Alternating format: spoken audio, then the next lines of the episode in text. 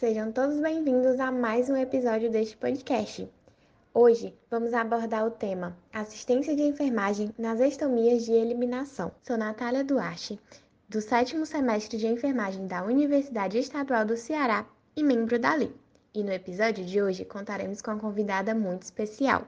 Olá, sou Luana, sou enfermeira, especialista em estomaterapia pela Universidade Estadual do Ceará também sou especialista em terapia intensiva pela Escola de Saúde Pública do Ceará, atualmente mestranda do programa de pós-graduação Cuidados Clínicos em Enfermagem e Saúde da Universidade Estadual do Ceará. Então, Luana, o que é uma estomia e quais são suas indicações?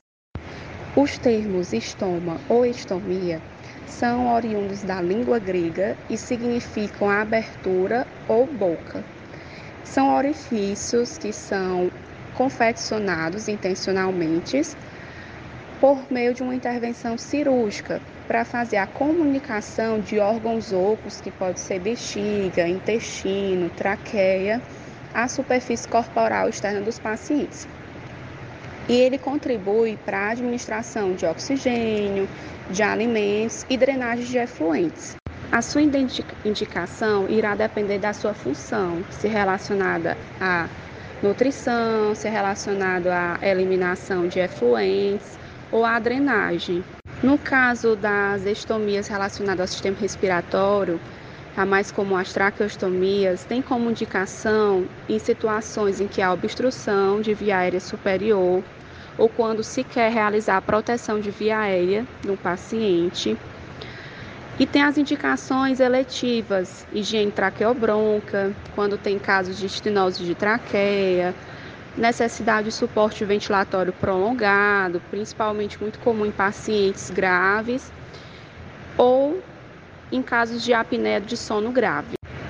No caso das estomias do sistema digestório, que é as gastrostomias, é, a indicação são pacientes que não têm condições de realizar a deglutição, a, né, a receber a nutrição por meio da via oral, que vão necessitar por um uso prolongado de catéter nasogástrico ou catéter nasointeral.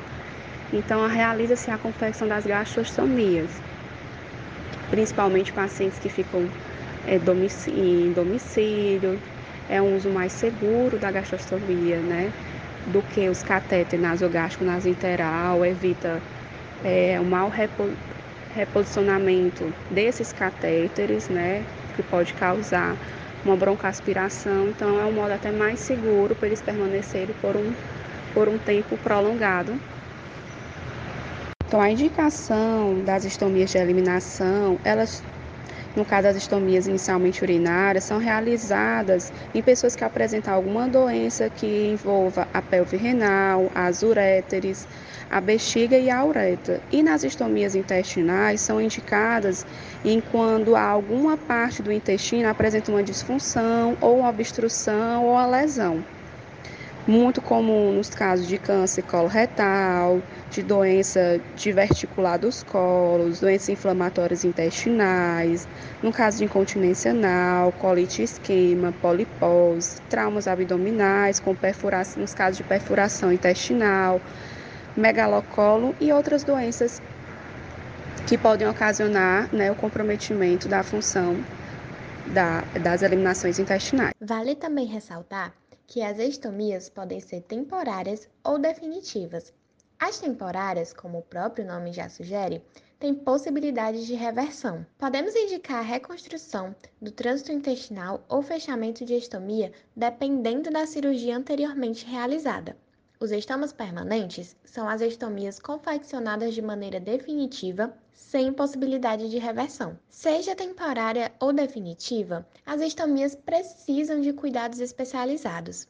Então, Luana, você pode nos explicar qual a importância do enfermeiro estomoterapeuta sobre esse cuidado com as estomias?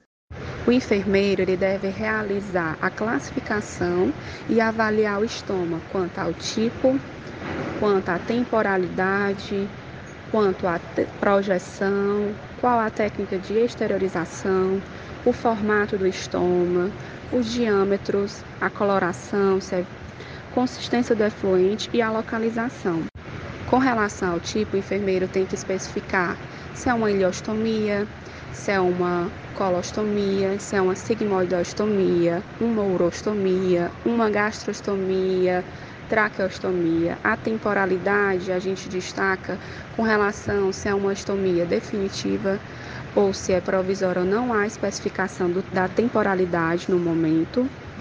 Outro assunto importante a ser abordado são as confecções de bolsas, que são dispositivos coletores com alta tecnologia que oferecem mais segurança e conforto à pessoa com estomia intestinal ou urinária. Como exemplo de tecnologia, nós temos as válvulas anti-refluxo nas bolsas coletoras de urostomia, que evitam o retorno da urina para a cavidade do estômago, os filtros nas bolsas para estomias intestinais, que eliminam os odores dos gases e dos efluentes fecais, o plástico do saco da bolsa coletora hipoalergênico e com sistema anti-ruído, entre outros. Apesar dessas tecnologias, nós sabemos que podem ocorrer complicações, tanto na confecção do estômago como no decorrer do seu cuidado. Elas podem ser precoces e tardias. Você poderia nos explicar como são essas complicações? As principais complicações das estomias do tipo intestinal, elas se dividem em imediatas, que são aquelas que se apresentam nas primeiras 24 horas após a confecção do estômago, em imediatas, que é nos primeiros sete dias após a confecção do estômago, e tardias, que são meses após o procedimento. Então, nas imediatas, a gente destaca a presença de hemorragia, sangramento, isquemia, necrose e edema. Nas complicações imediatas, pode haver a presença de retração do estômago ou descolamento mucocutâneo. Já nas complicações tardias, pode haver a presença de estenose, prolapso do estômago, presença de hérnia paraestomia e as dermatites periestomias que são muito comuns. E como é feito o cuidado de enfermagem a esses pacientes ostomizados? E também como pode ser feito o autocuidado por parte desse paciente? Com relação aos principais cuidados em que o enfermeiro deve realizar ao paciente que apresenta estomia do tipo respiratório, no caso as tra traqueostomias, são manter a umidificação do ar inspirado, realizar a remoção das secreções das vias aéreas sempre que necessário, realizando uma aspiração endotraqueal dessas secreções de modo cuidadoso. No caso de pacientes que estão em suporte de ventilação mecânica, manter o cuidado para que o circuito respiratório não pese sobre a cânula ou tracione a traqueostomia, provocando ocasionando alguma lesão na traqueia. Nos traqueótomos que apresentam balão, deve-se manter a pressão desse balão da traqueostomia entre 18 a 22 milímetros de mercúrio. No caso de pacientes que apresentam essa traqueostomia do tipo metálico, é higienizar essa cânula da, da traqueostomia regularmente, três vezes ao dia ou sempre que necessário, se vê a necessidade dessa higienização, realizar constantemente a região, a higiene da região periestomia, realizar a fixação da cana de traqueostomia no pescoço, optando-se por fixadores móveis ou cadastros. No caso de pacientes que apresentam estomias do tipo digestivo, as gastrostomias, os principais cuidados são irrigar regularmente os catéteres de gastrostomias para evitar obstrução, ou seja, deve-se realizar a administração de 15 a 30 ml de água morna em seringa de 30 a 60 ml, aplicando uma pressão irregular, limpar diariamente a parte externa do catéter com algum sabão neutro, aplicar diariamente uma rotação de 360 graus ao catéter convencional para prevenir o crescimento da mucosa gástrica nos orifícios da parte interna. O enfermeiro, ele deve sempre estimular a pessoa estomizada a realizar o autocuidado da sua estomia. Porém, ele deve sempre observar se o cliente ele tem condições de realizar o seu autocuidado, né, porque às vezes pode apresentar algum comprometimento neurológico, motor, que irá interferir nesse autocuidado, necessitando de delegar essa função para alguém da família, alguém mais próximo, de confiança é, da pessoa estomizada.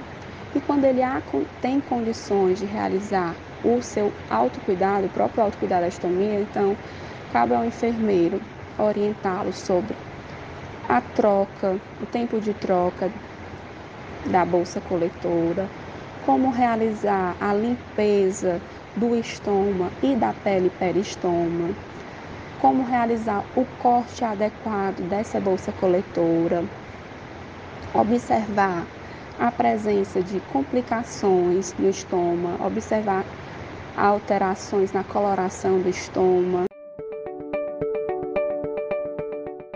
Para finalizar, gostaríamos de relembrar a Portaria número 4001, de 16 de novembro de 2009, do Ministério da Saúde, que estabelece as diretrizes nacionais para a atenção à saúde das pessoas com estomias no âmbito do SUS e dita o modelo de implantação dos serviços de saúde para essa clientela nos estados e nos municípios, com a finalidade de atender a todos os pacientes para os quais for indicado a concessão de dispositivos coletores. Também a Resolução Normativa número 325 da Agência Nacional de Saúde Suplementar, que regulamenta a Lei número 12.738/128, que determina que os planos de saúde têm obrigação de fornecer bolsas de colostomia, ileostomia, urostomia e adjuvantes como as barreiras protetoras de pele, entre outros, para o uso hospitalar, ambulatorial e domiciliar. E assim finalizamos o episódio de hoje. Gostaria de agradecer à ligante Rebeca Sales, que ajudou na elaboração deste episódio, e à enfermeira Luana em sua participação e colaboração. Também gostaríamos de agradecer você que está ouvindo este podcast. Não se esqueça de ficar ligado nos próximos episódios e de compartilhar com seus amigos. Até a próxima!